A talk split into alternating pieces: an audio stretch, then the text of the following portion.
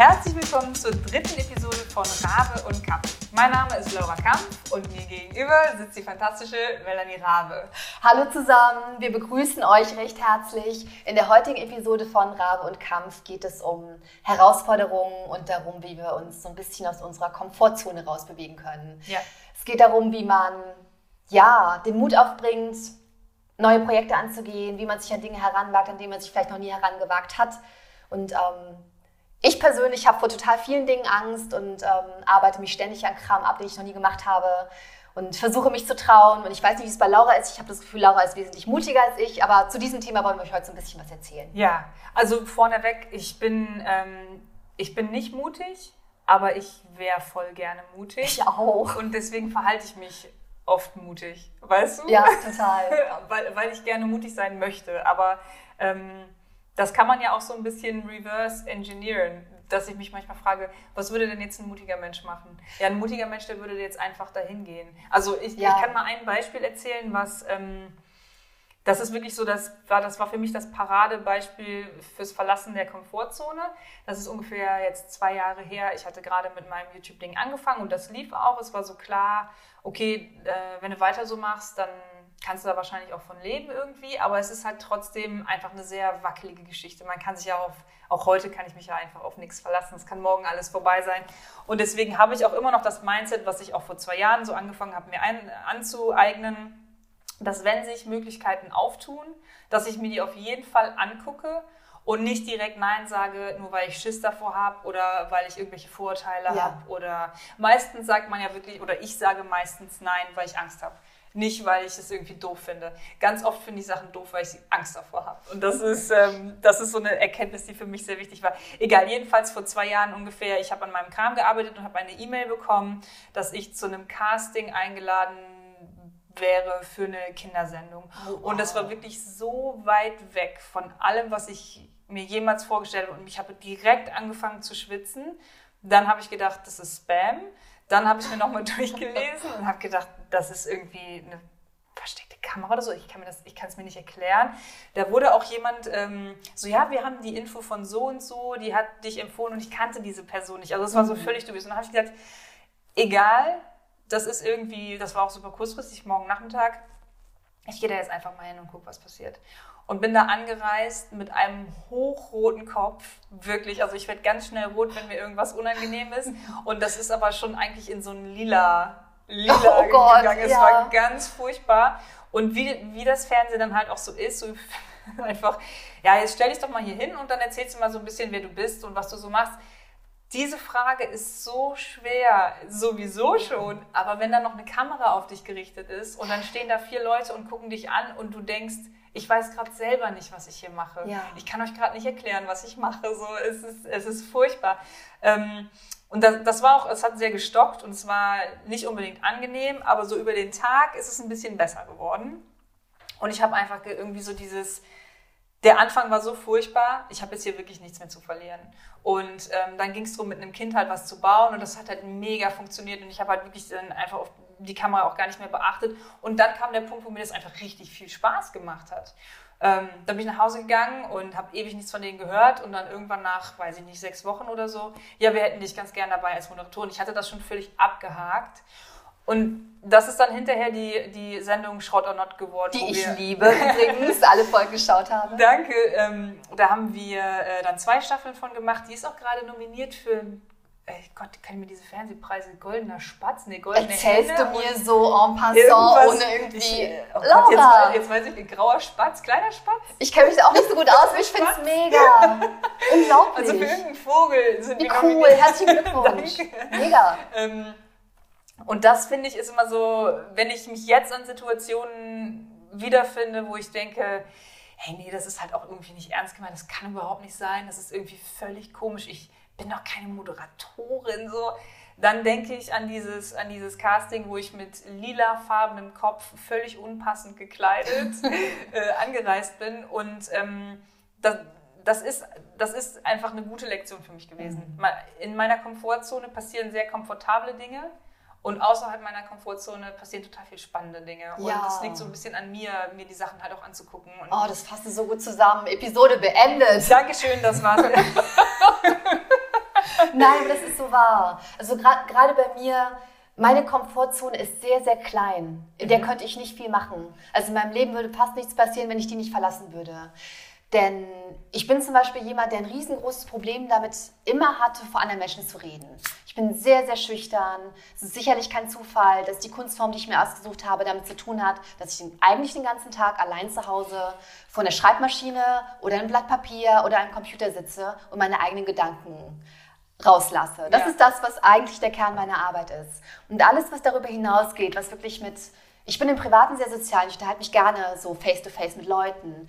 Aber was so Menschengruppen betrifft, was, was vor den Reden betrifft, das finde ich unglaublich schwierig. Also ich war tatsächlich das Kind in der Schule, ich hatte schriftlich immer super Noten, da hatte ich irgendwie immer eine Eins und ich habe mich aber nie gemeldet, weil es mir schon in der Schule unangenehm war, mich zu melden und was zu sagen vor der ganzen Klasse. So war ich immer. In der Uni habe ich mich ungelogen, ich habe Literatur und Medienwissenschaft studiert und ich habe einen guten Abschluss gemacht, aber nur weil meine schriftlichen Arbeiten so gut waren und ich habe ungelogen ich habe mich nicht fünfmal gemeldet in meiner ganzen Studienzeit, ich habe mich nullmal gemeldet in meiner ganzen Studienzeit.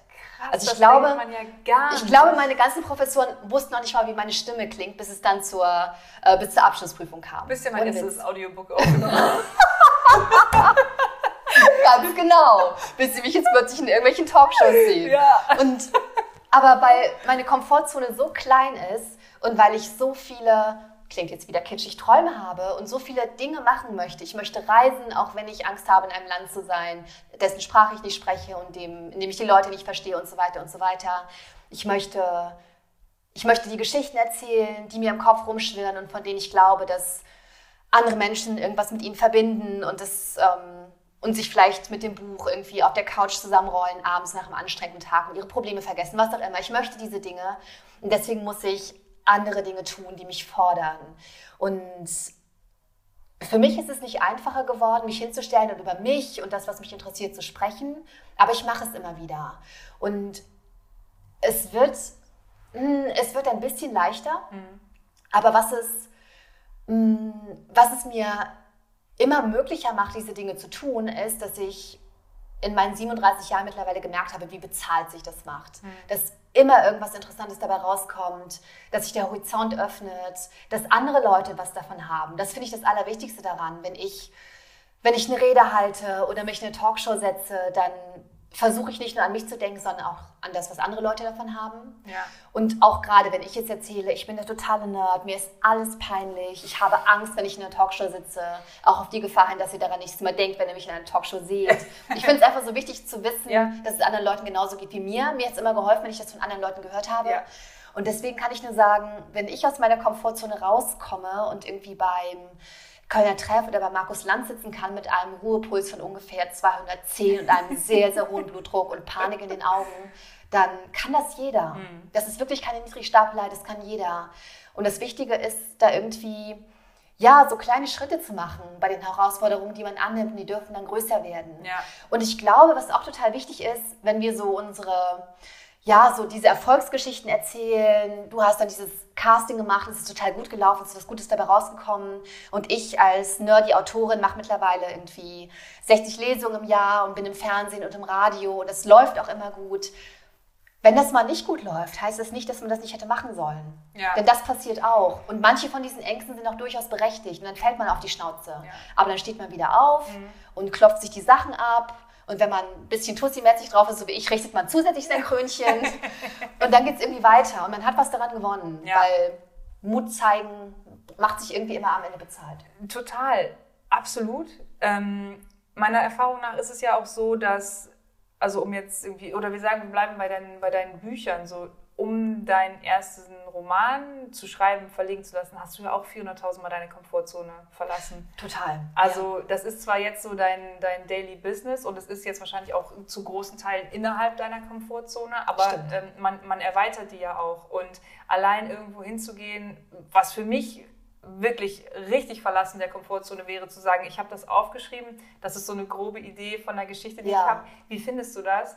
Das ist ja, äh, also, boah, da, da kriege ich krieg direkt schwitzige Hände, wenn ich da denke. ich auch.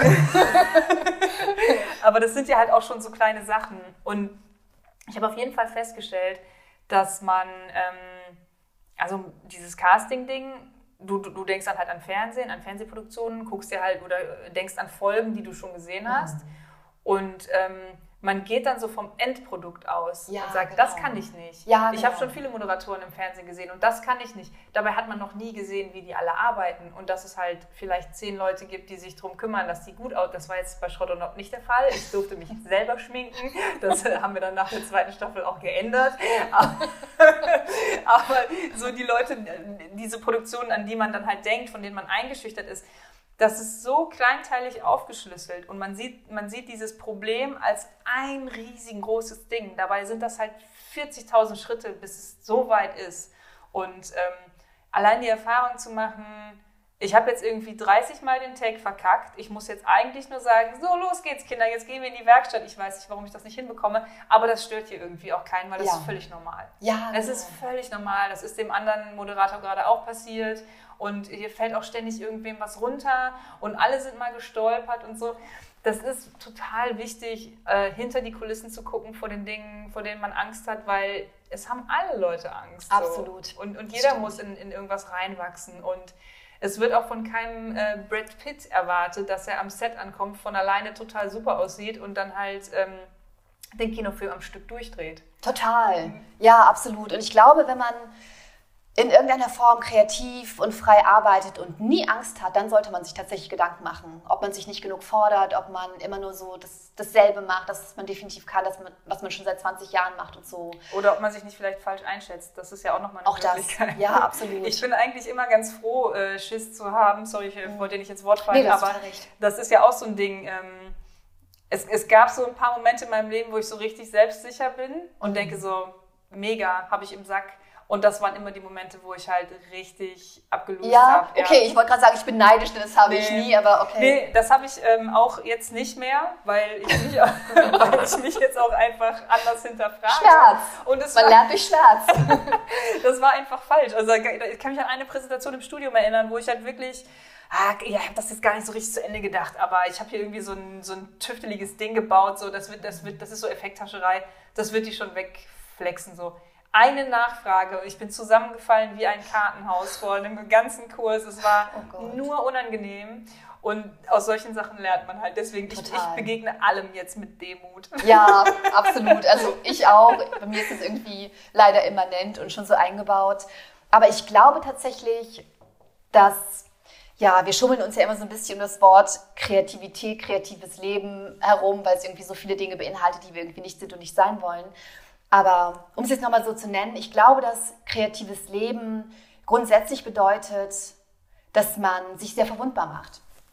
Was jetzt erstmal blöd klingt, aber ich glaube, wenn man, wenn man sich hinstellt und sagt, das habe ich gebaut und dieses Video habe ich davon gemacht, ich zeige es euch. Oder wenn man sagt, das und das habe ich aus der Tiefe meiner Seele heraus geschrieben und ihr dürft das jetzt lesen, dann macht man sich verwundbar, mhm. weil immer was von einem selbst da drin steckt.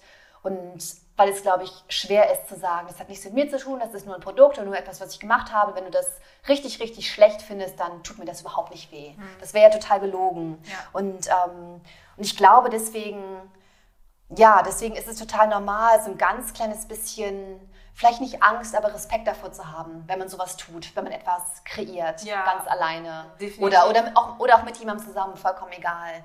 Und es steckt da schon so ein bisschen drin. Deswegen glaube ich, wenn man gerade anfängt auf seinem kreativen Weg und egal was man macht, ob man Musiker ist oder ob man Sachen töpfert oder ob man Filme macht, ganz egal, wenn man das Gefühl hat, ich habe Angst, das jemandem zu zeigen oder da bin ich noch nicht. Das heißt überhaupt nicht, dass man auf dem falschen Weg ist. Das heißt sogar eher, dass man auf dem richtigen Weg ist, glaube ich. Ja, das ist ein sehr guter Punkt. Ich weiß gar nicht, was ich noch dazu sagen soll. Ich habe ich hab noch, ja, ja. Ich hab noch eine Frage. Oh. Ähm, du hast, ich glaube, in unserem allerersten Podcast, als du beschrieben hast, wer du bist und was du machst und dass du schöne Dinge baust, eigentlich Designerin bist und dass du aber auch gleichzeitig ein Stück weit eine Storytellerin bist, weil du auch die Geschichte erzählst, wie diese Dinge entstanden sind, was ein sehr großer Teil ist von dem, was du machst. Da hast du den schönen Satz gesagt, grundsätzlich bin ich sowas wie eine professionelle Anfängerin. Und das finde ich eine super Beschreibung, ähm, weil es erstens auch so ein bisschen selbstironisch klingt, weil Anfänger so klingt, das könntest du nicht, und das Gegenteil ist der Fall. Aber professionelle Anfängerin finde ich super, weil du dir ja offensichtlich mit jedem Projekt wirklich eine neue Aufgabe stellst. Also alles, was du machst, ist irgendwie originell. Das kann man ja auch sehr leicht nachprüfen, wenn man sich deine Videos, so wie ich es stalking-mäßig tue, regelmäßig anschaut. Und ähm, vielleicht kannst du das so ein bisschen beschreiben, wie du professionelle Anfängerin geworden bist und was es für dich bedeutet, dich immer wieder Neuem zu stellen und immer wieder neue Herausforderungen anzunehmen. Und ich merke gerade, dass ich wahnsinnig schnell rede, weil ich total enthusiastisch oh. bin, weil du diese, all diese coolen Dinge machst. Ich, dich, Vielleicht kannst ich konnte dich gut verstehen. Okay, gut. Vielleicht kannst du das so ein bisschen erzählen, wenn du Lust hast. Also das kommt eigentlich eher aus so einer aus so einer Kritik, die ich immer bekommen habe, vor allem als ich noch jünger war, ähm, vor allem halt von meinen Eltern so, boah Laura, du bist so sprunghaft, ich wünschte, du würdest deine Energie mal in eine Sache packen und nicht ständig, ich will Schlagzeug spielen, jetzt will ich doch Gitarre lernen, jetzt möchte ich zum Pfadfindern, jetzt will ich ein Pferd, jetzt will ich ein Mofa, jetzt will ich irgendwie Fußball spielen. Das war schon immer so bei mir und ähm, das hat auch wirklich äh, eigentlich so bis vor zehn Jahren gedauert, also bis ich so 25 war und das Bauen für mich entdeckt habe. Mhm ähm, habe ich das auch immer als Riesenmanko an mir gesehen, dass ich mich einfach nicht äh, festlegen kann und dass ich ähm, nicht dranbleibe. So habe ich das halt immer verstanden. Ich, ich habe so, so, so ein gewisses Anfängerglück also wenn ich, wenn ich Sachen zum ersten Mal mache, dann ähm, klappt das meistens in irgendeiner Form. Manchmal glaube ich aber, dass das fühlt sich nur wie Anfängerglück an, weil ich einfach so super schnell mit Sachen zufrieden bin. Weißt du? Ich glaube, das ist einfach so, ey, sieht das super aus, geil. Ich habe meine doch. erste Hose genäht und dann sind es halt nur so zwei Stücke Stoff aneinander gebügelt. Und da bin ich schon glücklich mit.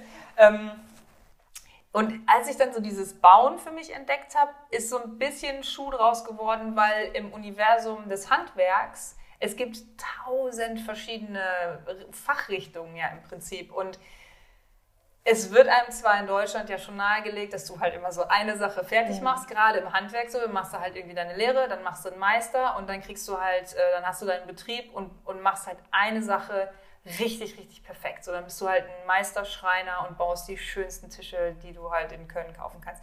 Das fand ich immer total uninteressant wegen meiner Sprunghaftigkeit mhm. eben. Und weil es so viel im Angebot gibt. Und ich kann, ich kann mir da nicht helfen. Wenn ich einen Tisch baue aus Holz, dann will ich den zweiten nicht genauso bauen. Dann will ich ja was Neues ausprobieren. Und dieses Anfangen, Sachen rausfinden, ähm, oh, ich habe jetzt ein neues Werkzeug, wo tue ich das denn hin und so? Was hat das Werkzeug für Anforderungen? Muss ich das ölen oder ist das, ist das halt total robust? Also auch so diese ganze Pflege. Ich habe eine Werkstatt, da muss man gefegt werden, ich sortiere mein Material und so das gehört für mich alles mit dazu. Und es ist nicht möglich, in dem, was ich mache, ist es nicht möglich, Vollprofi zu sein, mhm. glaube ich. Weil du auch selber, ich bin froh, dass ich all diese Sachen nicht weiß. Ich bin froh, dass ich so diese ganzen Ins and Outs oh, die Tischplatte wird sich aber in drei Jahren verziehen, dann hast du da einen Riss. So, das ist mir völlig egal. Dann ist das halt so. Dann kann ich die Tischplatte entweder reparieren oder ich baue sie neu oder ich finde das wahrscheinlich sogar schön. Hier ist auch eine kleine ein Riss drin. Ja. So. Ist doch super. Ja. Das hätte halt irgendwie ein, ein, ein richtiger Schreiner hätte das wahrscheinlich so gebaut, dass genau das nicht passiert. Aber ich finde es eigentlich ganz schön. Und äh, so bin ich halt irgendwie dazu gekommen, dass ich gemerkt habe, dass ich gerne kein Profi bin. Mhm. Und dann dachte ich so, okay, gut, das Gegenteil von Profi ist wahrscheinlich eher so der Anfänger. Und ich bin gerne Anfänger. Ja. Ich finde das gut. Äh, ich, ich habe auch so die Angst davor verloren, so richtig dumme Fehler zu machen. Das passiert mir ständig, dass ich mich verrechne. Oder äh, also so wirklich grundlegende Sachen. Baust du vier Tischbeine, eins davon ist drei Zentimeter kürzer. Und das merkst du dann erst am Ende, wenn schon alles verleimt ist. Und dann ist halt der komplette Tisch hinterher drei oh Zentimeter zu niedrig. Ja, ist mir dann aber egal. Ja. Daraus entstehen meistens Sachen wie na gut, ich habe aber hier noch so ein Stückchen Messing, dann mache ich jetzt Messingfüße dran. Oh, sieht ja voll geil aus. Ja, weißt du? Ja. Das finde ich irgendwie, wenn man da, ich versuche mich in so einer, ich versuche äh, komfortabel außerhalb meiner Komfortzone zu sein. Ah, weißt du, clever, ich ja. Ich versuche okay damit zu sein, äh, das nicht zu wissen und dann vielleicht auch die Dümmste im Raum zu sein von allen anderen Leuten, die es wissen. Und vielleicht habe ich äh, viele Nachteile dadurch, aber für mich ist es so spannender und das ist ja eigentlich alles, was mich interessiert. Ich will ja auch selber unterhalten sein, ich will selber Spaß bei ja, der Arbeit genau. haben. Und ich glaube, ich bin ganz oft total neidisch, wenn ich so Leute sehe, die seit 50 Jahren Schreiner sind und die sind auch nie dreckig oder so. Weißt du, die machen sich beim Arbeiten nicht dreckig. Die wissen genau, die passen auf, die, die können Holzbohle richtig lesen und so. Das finde ich schon total beeindruckend. Aber es ist voll nicht das, was, was ich kann, worin ich gut bin. Das unterhält mich nicht. Ich will gar nichts von den Problemen wissen. Ich will halt nur die, die die, Lösung irgendwie finden. Ja. Macht das Sinn? Ja, total. Es macht totalen Sinn. Ich kann das selbst unglaublich gut nachvollziehen. Also wir sind da erneut sehr unterschiedlich, aber irgendwie auch gleich, weil ich tatsächlich immer wusste, Bücher sind meins, das niedergeschriebene Wort ist meins, Geschichten sind meins, so funktioniert mein Gehirn, das kann ich am besten, das ist das, wo ich in der Schule immer die besten Noten hatte und so weiter und so weiter, das, wo es mich hinzieht. Ich wusste immer, ich will irgendwie schreiben. Ich wusste nicht, dass das ein Job sein kann, aber ich wollte immer schreiben. Mhm. Und was das betrifft, habe ich meine Energie relativ früh kanalisiert. So ein bisschen das, was deine Eltern von dir gefordert hätten, obwohl es deinem Naturell überhaupt nicht entsprach. Ja. Und ähm, ich bin aber trotzdem auch irgendwie eine professionelle Anfängerin. Also ich bin tatsächlich, und da sind wir uns dann wieder ähnlich. Ich war auf keiner Schreibschule, ich habe nie einen Creative Writing Kurs gemacht. Mhm. Nicht, weil ich denke, dass ich das nicht brauche oder das eh besser kann oder so schlau bin, sondern weil ich diese Dinge für mich selbst rausfinden wollte, weil ich nicht von einem Professor übergestülpt bekommen wollte, so geht das und nicht anders, und ähm, all das ist bestimmt wahnsinnig hilfreich, einmal zu wissen und dann vielleicht zum Teil wieder zu vergessen und sich das daraus zu ziehen, was man wissen möchte. Ja. Aber ich bin totaler Fan von Learning by Doing. Ja. Und wenn was nicht funktioniert und ich damit auf die Nase falle, dann ist das so. Und wenn ich schon 250 Seiten in einem Roman geschrieben habe und dann feststelle, dass es nicht funktioniert, dann ist das so. Ja. Und es ist ein bisschen wie, dieser, wie dein Tisch, der dann drei Zentimeter zu niedrig ist und dann Messingfüße bekommt. Super oft entstehen aus diesen Makeln besonders schöne Dinge. Und super oft entstehen auch, es hätte jetzt zu unserem letzten Podcast, wo es um Inspiration ging, gut gepasst. Man nimmt irgendwie die falsche Abzweigung, steht da metaphorisch gesprochen nicht an dem, in der Straße, die man wollte, sondern in einer ganz, ganz merkwürdigen Gasse, die man noch nie gesehen hat, wo man das Gefühl hat, die taucht aber auch nur alle fünf Jahre einmal bei Vollmond auf und ist sonst unsichtbar und man, man läuft dann darin rum. So. Ja. Und daraus passiert was Cooles. Mhm. Es ist so ein bisschen wie, es gibt dieses schöne Bild aus Japan. Kennst du das, dass man sagt, wenn im alten Japan eine Teeschale zerbrochen ist, jo. hatte sie keinen Makel, sondern sie wurde mit Gold, also der Riss ja. wurde mit Gold ähm, Mir fällt jetzt der Name geklebt. Nicht ein. Weißt du das, wie das heißt? Ich weiß nicht, wie das heißt, ich komme nicht drauf, aber ich finde das so ein schönes Bild. Super Man schön. sagt, okay, der Riss macht es wertvoller und schöner. Ja. Und so ist es oft bei kreativen Unternehmungen auch. Absolut. Und, ähm, und ich glaube, es ist bei allem so. Ich habe letztens dieses tolle Zitat gehört. Ich weiß nicht mehr, wer das gesagt hat und ich weiß auch gar nicht, ob ich das schon mal erzählt habe, aber es, es ging um um Romane, aber ich glaube, man kann es auf alles übertragen, was irgendwie mit Kreativität zu tun hat. Da hat jemand gesagt, Perfektionismus ist totaler Quatsch. Wir sollten uns eine Herausforderung stellen. Nichts ist perfekt, kein Kunstwerk ist jemals perfekt. Und ähm, etwas kann interessant sein, aber nicht perfekt. Mhm. Und ähm, unser Job als Menschen ist es nicht, etwas Perfektes zu kreieren, sondern unser Job ist es, unsere Perspektive zu zeigen. Und ein Roman, das Zitat war auf Englisch, das, das Zitat lautete, A novel is a long piece of prose with something wrong with it. Ah. Ein Roman ist ein langes Stück Prosa, mit dem irgendwas nicht stimmt. Ja. Weil mit jedem Roman irgendwas nicht ja. stimmt. Und das macht vielleicht diesen Roman auch sogar interessant. Und das heißt natürlich nicht, dass man sich darauf irgendwie ausruhen sollte, dass man eh imperfekte Dinge kreiert. Mhm. Aber es das heißt, dass man sich vielleicht nicht fertig machen sollte, wenn es so ist. Und dass man dann vielleicht gucken sollte, okay, wo, ja. wo geht es hier weiter? Und ähm, wie kann ich hier Gold draus kreieren? So wie du es gemacht hast mit diesem Tisch. Perfektes äh, Schlusswort, Mel. Sind wir schon wieder, mein Gott, wir sind schon wieder durch. Wir sind schon fast ja. wieder durch. Wir haben jetzt noch ein bisschen Zeit, um noch mal was Positives zu sagen. Ja. Ich hatte auch gerade was. Ich habe was ganz Kurzes und unglaublich oh, Banales, cool, ja. aber es ist wirklich, wirklich kurz und unglaublich banal. Der Frühling ist da. Ich bin so froh. Ich bin so unglücklich gewesen im Winter. Ich, es macht mich fertig, wenn es dunkel ist. Ich arbeite drin. Ich habe mir immer eine Kerze angezündet, meinen Laptop aufgeklappt und geschrieben. Ich war so ein richtiges Nachtschattengewächs. Und ich merke, wie sich alles an mir verändert, jetzt wo ich wieder rausgehe. Ich bin kein Vampir mehr. Ich habe aufgehört, Menschenblut zu trinken. Ich ernähre mich wieder von echtem Essen und von Sonne. Ich bin hier ganz oft am Rhein entlang gelaufen habe mich ganz kitschig vor die ganzen blühenden Bäume gestellt und die angestarrt stundenlang und ja. Fotos von ihnen gemacht. Und ich vermisse das, das macht mich gerade, ja, ich habe sie so vermisst. Und irgendwie mal rausgehen und auch mal, irgendwie passt jetzt nicht so zum Thema, aber auch mal weggehen von der Arbeit und ja. irgendwie raus in ja. die Natur und gucken, was, wenn man an den lieben Gott glauben würde, müsste man auch glauben, dass es der größte Künstler des, ja. des Universums ist, weil da draußen ja. gibt es viele coole Dinge, die kein Mensch erschaffen hat. So, ich bin stimmt. nicht gläubig, aber es war irgendwie gut für ja. mich, nochmal rauszukommen. Ja, Wollte ich das so erwähnt haben. Das teile ich total. Ähm, was habe ich denn diese Woche? Oh, ich fliege am Donnerstag nach äh, San Francisco zu meiner guten Freundin Simone Jetsch. Wow. Wir machen ein mega cooles Projekt, wo ich leider nur eine Woche dabei sein kann. Dann muss ich weiter. Ich darf da auch nichts drüber sagen. Ähm, aber es ist wirklich, es wird wirklich großartig. Ich bin so gespannt. Ähm, Und da muss ich sagen, die Simone, äh, die kenne ich jetzt seit zwei Jahren und ich kenne die nur, weil ein gemeinsamer Fan in Anführungsstrichen uns äh, auf Twitter angeschrieben hat, als Simone in Köln war und gesagt hat, ey, ihr solltet mal was zusammen machen. Und ich glaube, das war für uns beide ein totales Verlassen der Komfortzone. So, ich, ich kenne die nicht, ich habe die war also halt einen viel größeren Kanal als ich, Ja. so ein Superstar in der Szene. Ja, okay, dann kommt die jetzt halt in einer halben Stunde in meine Werkstatt. Ich weiß gar nicht, äh, biete Ja. ich da was zu trinken an, wie läuft das? Das war für uns beide total unkomfortabel. Mittlerweile sind wir sehr gut befreundet und äh, haben jetzt schon öfter zusammengearbeitet. Und ich finde das ganz toll, dass wegen so einem Tweet, der, dieser Mensch hätte es genauso gut lassen können, fliege ich morgen nach San Francisco. Oh, wie schön. Ich freue mich. Super Geschichte. ja. Du musst dann unbedingt, wenn du zurück bist, berichten, wie es war. Das wenn du mehr ich. erzählen darfst, erzählen, was ihr ich. gemacht habt. Ja, das Und das ich. sollte irgendwann auch so ein Thema sein, Community mit anderen, Absolut. anderen Kreativen. Das Halten wir. mal so fest. Das machen wir. Gut, ich freue mich auf die nächste Folge. Ich freue mich auch sehr. Ich hoffe, ihr hattet euren Spaß und habt vielleicht irgendwas rausgezogen. Habt einen super Tag, was auch immer ihr macht. genau. Und bis ganz bald. Bis dann. Ciao. Ciao.